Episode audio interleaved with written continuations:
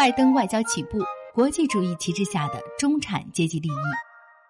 由于特朗普主义的兴起和美国社会的分裂加剧，美国总统拜登不得不对国际主义一边倒的外交姿态加以修正。本期高崎经济大学副教授三木圣子将为我们分析拜登在外交政策演讲中提到的关键词“中产外交”。二零二一年二月四号，美国总统乔·拜登在国务院发表了上任后的首次外交政策演讲。他强调，美国回来了，明确表示将修复与盟友的关系，再次与世界接触。显然，这个演讲有意突出了对特朗普外交政策的否定。后者在任时曾高调提出“美国至上”，与众多国际组织和国际协定背道而驰，打乱了美国与盟友的一致步调。扰乱了国际秩序。拜登发表演讲后，似乎美国外交再次回归国际主义路线。然而，拜登外交究竟是不是就与特朗普的美国至上外交彻底划清界限了呢？演讲中的一些章节令人对此存疑。比如，演讲后半部分提出了“中产外交”这个概念，对此，拜登做了如下说明：今天，外交政策和国内政策之间并不存在明确的区别，或者说。美国在国际社会的地位取决于国内经济的强弱。今后在开展任何海外行动时，都必须事先考虑对美国工人家庭产生的影响。在拜登的外交官中植入“中产外交”这种思维的人，是负责美国外交和安保政策的关键人物——国家安全事务助理杰克·沙利文。身居要职的沙利文虽然年仅四十四岁，却已经在奥巴马政府时期。担任过国家安全事务副助理和副国务卿。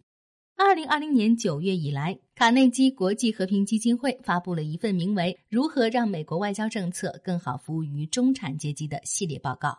而沙利文就是该报告的联合执笔人。该基金会是位于华盛顿的一个研究外交和安保问题的智库机构。这份报告的调查团成员中包括多名前政府高官。他们从二零一七年开始采访生活在中西部的民众，对美国过去开展的外交活动有何看法？整理形成了这份系列报告。为什么这些主要在华盛顿活动的外交精英们会对生活在中西部的中产阶级的想法产生兴趣呢？促使他们这样做的原因是对过去问题的反省。长期以来，对于外交政策的讨论一直仅限于华盛顿少数人的决策圈子。这导致过去的外交活动非但不能反映中产阶级的利益，甚至还对其利益造成严重损害。这个研究会之所以成立于二零一七年是有原因的。当年原本被认为毫无胜算的总统候选人特朗普，打着“美国至上”旗号，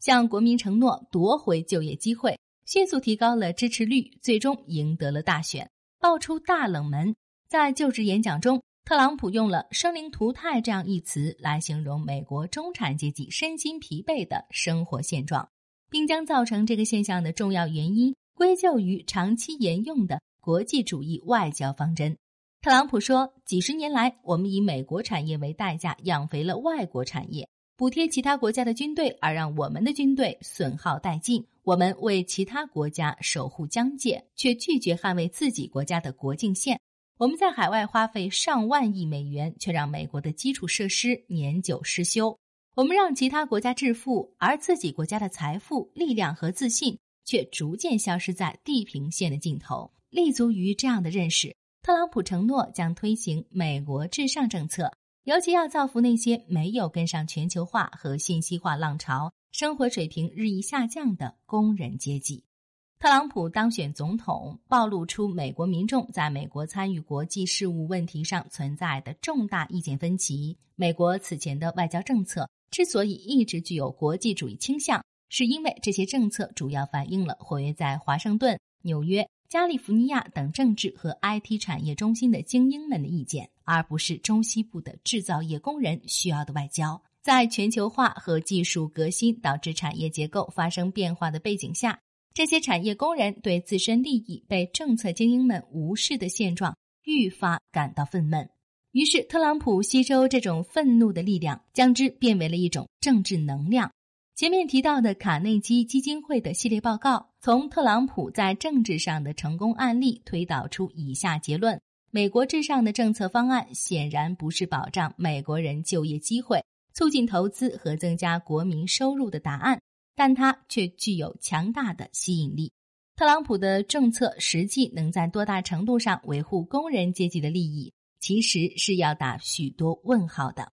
不过，特朗普将生活窘迫的工人称为被遗忘的人们，主张推行有利于他们的政策，由此获得了政治上的支持，这是事实。如果不承认这个事实，再次推行不考虑工人阶级的外交政策，那么他们的愤怒就完全有可能再次受到煽动，被引向极端。要防范这种事态的发生，就必须准确把握工人阶级的实际状况及其想法，从而在规划外交政策时充分考虑他们的利益与意图。于是，调查团成员们在位于中西部的科罗拉多州、内布拉斯加州。和俄亥俄州三个州采访了中小企业经营者、州政府和地方政府官员、工人等共计数百人，对他们需要怎样的对外政策这个问题进行了研究。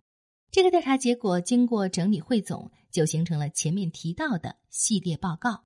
报告的结论是：今后美国应该将中产阶级的复兴作为首要课题，追求在国际社会上更加收敛野心的外交政策。不过，卡内基调查团的这个结论不同于特朗普式的美国至上外交政策，也有别于第二次世界大战以前美国外交的孤立主义基本方针。调查团成员们在中西部采访大量对象后发现，中产阶级并非铁板一块。关于中西部的工人阶级，尤其是在他们的投票成为特朗普当选的巨大推力以后。人们普遍产生一种印象：这些人是毫不在意国际和平、一心只关注就业问题的内向型民族主义者。然而，卡内基基金会的调查显示，许多中西部的受访者都对援助贫困国家等更加稳健、对非军事性的国际活动表现出了肯定态度。被拜登政府提名为中央情报局局长的卡内基国际和平基金会主席。威廉·伯恩斯在说明这个系列报告的意义时表示：“活跃在华盛顿的精英群体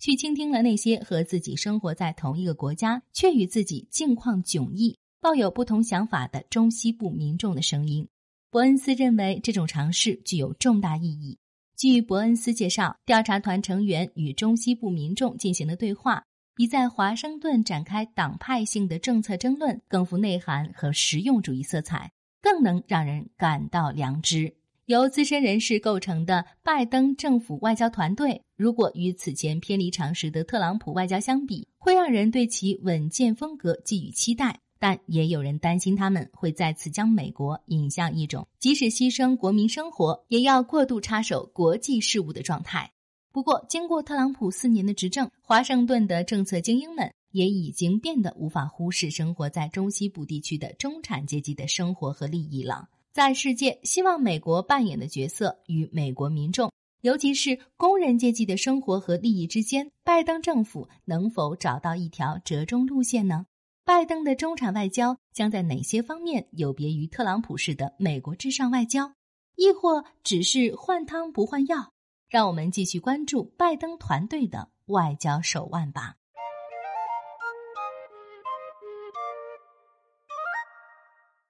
更多信息，请看日本网三 w 点 nippon 点 com。